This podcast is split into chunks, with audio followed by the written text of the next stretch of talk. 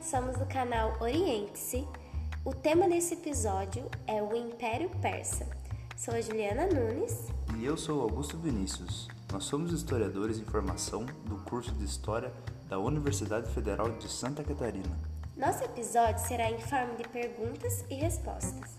Algumas dúvidas de alunos da nossa turma, que provavelmente são suas dúvidas também.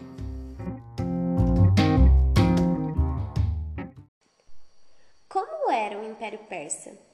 Então, o Império Persa foi realmente grandioso, uma região muito vasta que teve seu início por volta de 550 a.C. com Ciro o Grande, o primeiro rei persa, e se estendeu até 330 a.C. Os limites geográficos da região foram definidos primeiramente em 538 a.C., por meio de dois mares, do Mar Alto ao Mar Baixo, ou seja, do Mar Negro ao Mar Vermelho. O governo de Ciro foi marcado por permitir que os povos dominados mantivessem seus costumes, leis e religião, uma técnica de se aliar ao seu inimigo, cobrando impostos dos nobres da região. O Império Persa era uma sociedade estamental, militarista e teocrática, ou seja, o poder religioso aliado ao poder político. Seus reis eram mensageiros dos deuses, uma monarquia legitimada pelas divindades. O seu território foi dividido em satrápias, cada uma governada por um sátrapa, responsáveis pela arrecadação de impostos e comando das forças militares, sendo fiscalizados pelos chamados olhos e ouvidos do rei. O povo era formado por pastores, pequenos agricultores e artesãos, superiores aos escravos. As camadas menos privilegiadas eram convocadas para a guerra. A casta sacerdotal possuía grande poder político e a elite prosperava graças ao comércio e à geração de excedentes agrícolas. Uma das características mais importantes desse vasto império foi o investimento para a construção de grandes estradas, permitindo um sistema organizado e eficaz de correio o que facilitava a administração.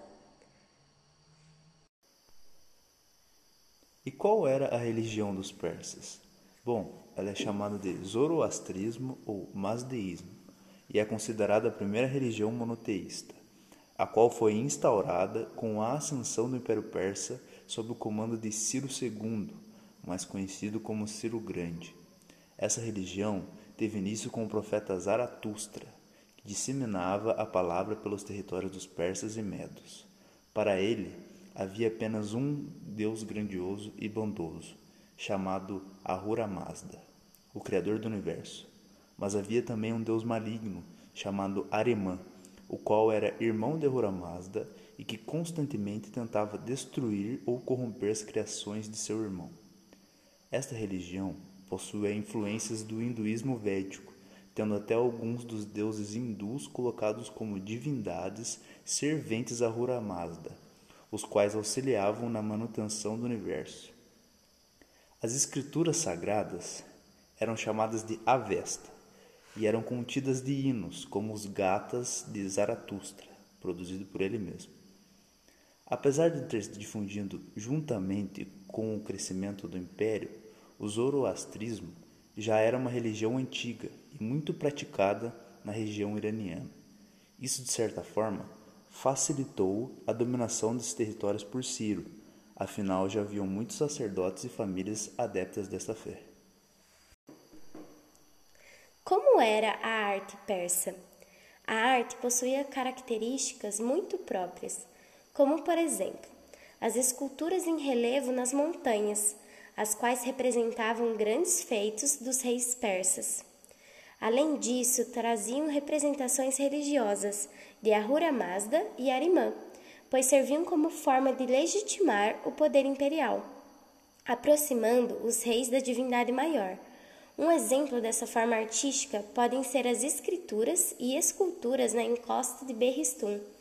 Na parte da arquitetura persa, destacavam-se os palácios de Passárgada e de Persépolis, os quais eram sustentados por grandes colunas e capitéis decorativos. Além disso, possuíam grandes jardins repletos de vegetação estrangeira, mostrando a força imperial e a influência persa em outros territórios. Era comum também a construção de templos para os cultos religiosos e grandes mausoléus para homenagear os reis mortos. Era comum artigos de luxo empregados de artes decorativas, como por exemplo ornamentos, vasilhas de ouro e de prata, jarros de pedra e joias. Em relação às pinturas, elas eram mais concentradas em palácios imperiais, retratando grandes feitos militares e de conquista territorial, para mostrar a grandiosa força dos reis. E como eram as trocas comerciais? Quais produtos eram exportados? Bom, a base da economia do império era o artesanato, pelo fato de que o solo do território persa não era muito fértil. Dessa maneira, eles negociavam com outros reinos os alimentos em troca de tecidos, peças em vidro de artesanato, tapetes e joias empregadas de artes decorativas. O Império Persa foi o primeiro reino a padronizar sua moeda, chamada de Dárico. Foi Dário II quem criou a moeda, que passou a ser utilizada por toda a extensão do império.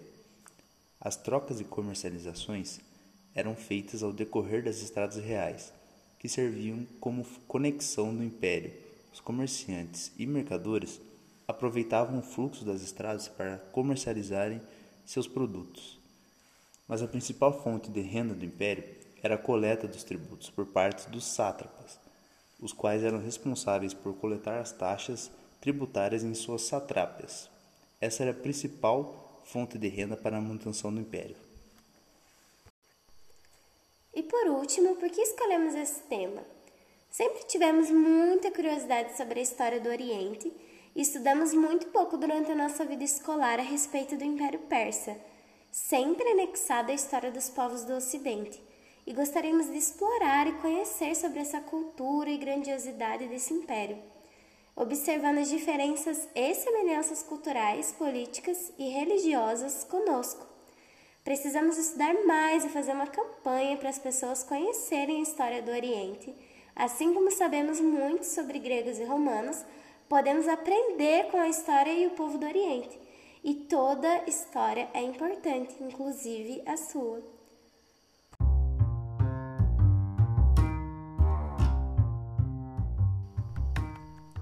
Então é isso, espero que tenham gostado. E não esqueçam da importância de estudar o Oriente. Um beijo e saudações ao nosso querido professor Alex Degan.